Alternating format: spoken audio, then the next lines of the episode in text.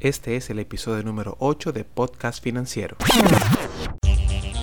Finanzas y Proyectos presenta Podcast Financiero, un espacio dedicado a ofrecerte las herramientas necesarias para que manejes tu dinero tomando buenas decisiones y obtener buenos resultados.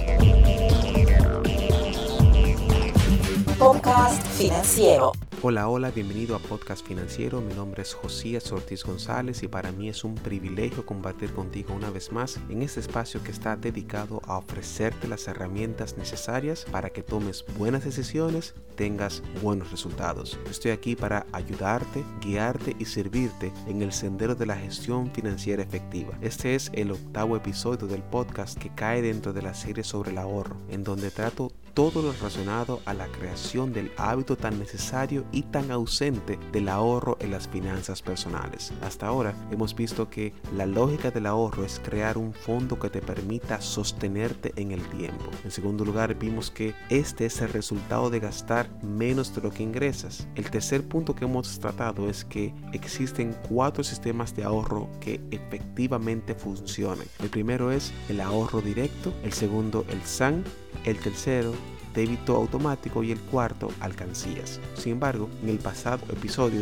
número 7 vimos las razones que deben moverte para ahorrar, que son parar de endeudarte, crear un fondo y forjar un capital para invertir. Cada uno de esos aspectos lo hemos abordado en detalles en los episodios 5, 6 y 7, a los cuales puedes acceder a través de la página del podcast financiero en finanzasyproyectos.net y así cubrir esos puntos que son fundamentales para la creación de un ahorro efectivo. Sin embargo, hoy quiero tocar uno de los temas del ahorro que mayor satisfacción me dan. Lo he dicho en un sinnúmero de ocasiones y no creo que vaya a parar, ya que creo que ahorrar de esta manera es la forma más fácil y sencilla de crear un fondo. Hoy quiero tratar el tema sobre el ahorro por alcancías, pero quiero enfocarme en cómo llevarlo a cabo de manera efectiva y sobre la base de una estrategia que te será de utilidad, que al final del podcast financiero de hoy podrás iniciar un proceso adecuado de ahorro por alcancías. Por lo tanto, te invito a que hablemos de dinero.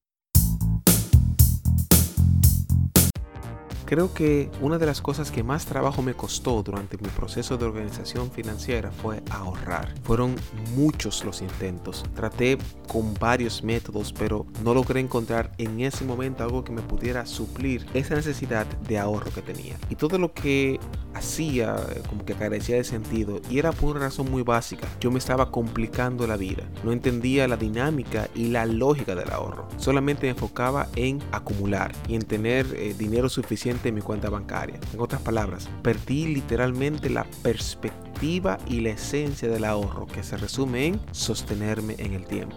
Desde que interioricé esta gran idea, el concepto del ahorro literalmente cambió y no se hizo difícil para mí hacerlo, ya que esto no debe ser algo que sea cuesta arriba ni para ti, ni para mí, ni para nadie. Ahorrar debe ser algo natural, que lo hagas de manera fácil y sencilla, de manera que se cumpla el cometido de ser aquello que te sostiene en el tiempo. Ahora, partiendo de que ahorrar no debería ser algo del otro mundo, sino algo que se puede hacer con naturalidad. Dentro de los diferentes métodos y formas en las que se puede ahorrar, me encontré con el ahorro por alcancías. Recuerdo que era muy niño cuando me inicié en este mundo de las alcancías y me he dado cuenta a través del tiempo de que es uno de los menos valorados o apreciados en el mundo financiero, ya que usualmente está vinculado a niños y a poco dinero. Sin embargo, cuando no se le da el valor adecuado a las alcancías es porque puede ser, bueno, puede ser porque la gente no haya visto el efecto que tiene o porque no le haya visto la funcionalidad, ya que de todos los sistemas que conozco, el que de manera más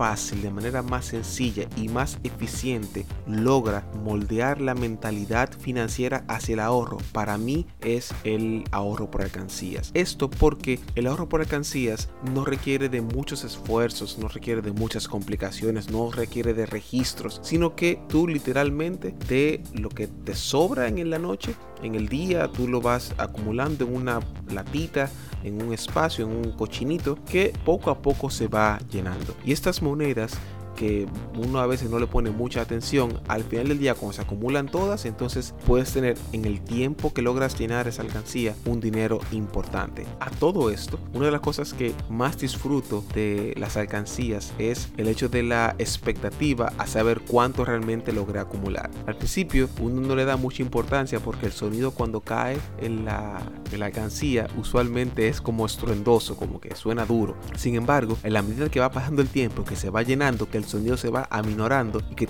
y ya tú sabes que estás llenando la alcancía, es uno de los sentimientos de satisfacción más grandes que yo he visto en temas de finanzas. Entonces, aunque describirlo puede ser algo interesante, quiero de todas maneras, porque hay que ser honesto, esto no es para todo el mundo, quiero mostrarte las ventajas y desventajas de ahorrar por alcancía, ya que estoy consciente de que no todos los métodos aplican a todo el mundo, porque no todos tienen la misma perspectiva, no todos tienen la misma premura, no todos tienen la misma inmediatez, y por eso quiero mostrarte ventajas y desventajas que he podido encontrar en este sistema para que tengas ya una panorámica mucho más acabada de ese sistema y te identifiques en caso de o te ajustes a otro que te pueda ser de mayor beneficio.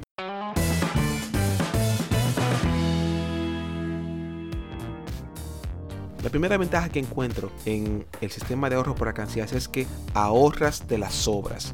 No tienes que apartar, entre comillas, de manera consuetudinaria ese dinero que tienes que ahorrar con otros sistemas. Es literalmente de las sobras, de esas monedas que al final del día, cuando llegas a la casa cansado, ves las alcancías, ves las monedas y las vas echando ahí. Segundo, no tienes el compromiso de sacar un monto determinado. Por lo tanto, no tienes la presión de otros sistemas. Y por último, este puede forjar de manera sigilosa, de manera tranquila, el hábito del ahorro. Mientras que por el lado de las desventajas, yo logré identificar dos primarias. La primera que encuentro es que toma tiempo. Ahorrar por alcancías, usualmente dependiendo de la alcancía, claro está, y del tamaño, pero por lo general toma de 3 a 6 meses si una persona es constante en este tipo de ahorros. Pero eh, eso tiene su memoria también porque eso también va a depender de qué es lo que usted esté buscando. Y evidentemente, como son monedas, la segunda desventaja que yo veo es que está destinado a ahorros de montos bajos. Ahora, ¿cómo hacerlo de manera efectiva?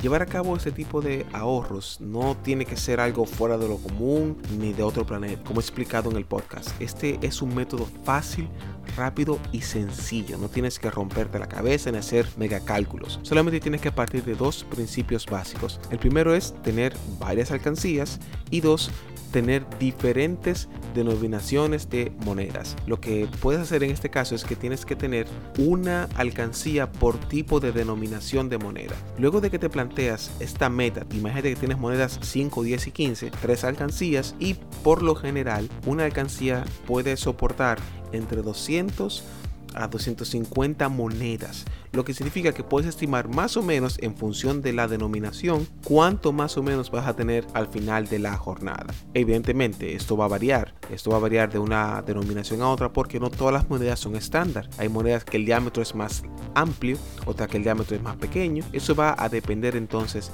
de cómo sea esa denominación. Lo que usualmente debes pensar es que las que tienen un diámetro mucho más amplio, evidentemente van a tener menos cupo dentro de la canción por lo tanto vas a tener menos, pero por lo general son mínimo algunas 200 monedas que vas a acumular. Ahora, ¿cómo tú lo haces efectivo? Tú lo haces con paciencia. Debes dedicarle tiempo. Esto no es un ahorro de presión, esto no es un ahorro que tiene que hacerlo de un día para otro. No, puede ser esa respuesta en el momento de que te falta ese monto importante que honestamente en mi caso hay veces en que yo por alguna razón X o Y no tengo efectivo no tengo dinero y cuando me doy cuenta voy a la alcancía, la alcancía está llena y cuando la llevo al banco suelta un monto importante que yo realmente no pensaba y eso es lo que me ha ayudado en varios casos a solventar algunas cosas que he tenido pendientes. Por lo tanto, la alcancía puede representar ese ahorro inesperado, ese dinero que tú quisieras tener pero que no tienes y cuando lo necesitas está ahí. Entonces el ahorro por alcancías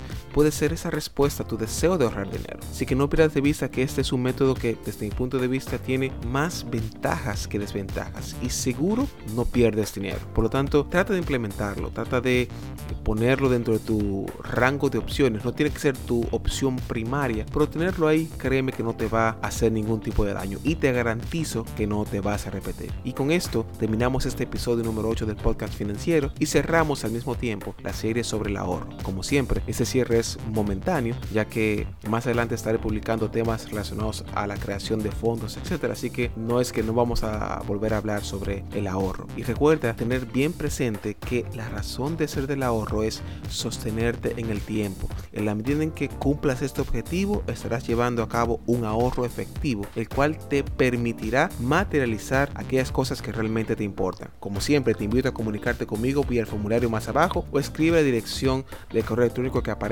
al final del podcast. Quiero saber de ti y responder cualquier inquietud que tengas sobre el tema del ahorro o cualquier otro. Estuvo contigo José Ortiz González. Espero que estés conmigo con una nueva entrega del podcast financiero. Hasta la próxima.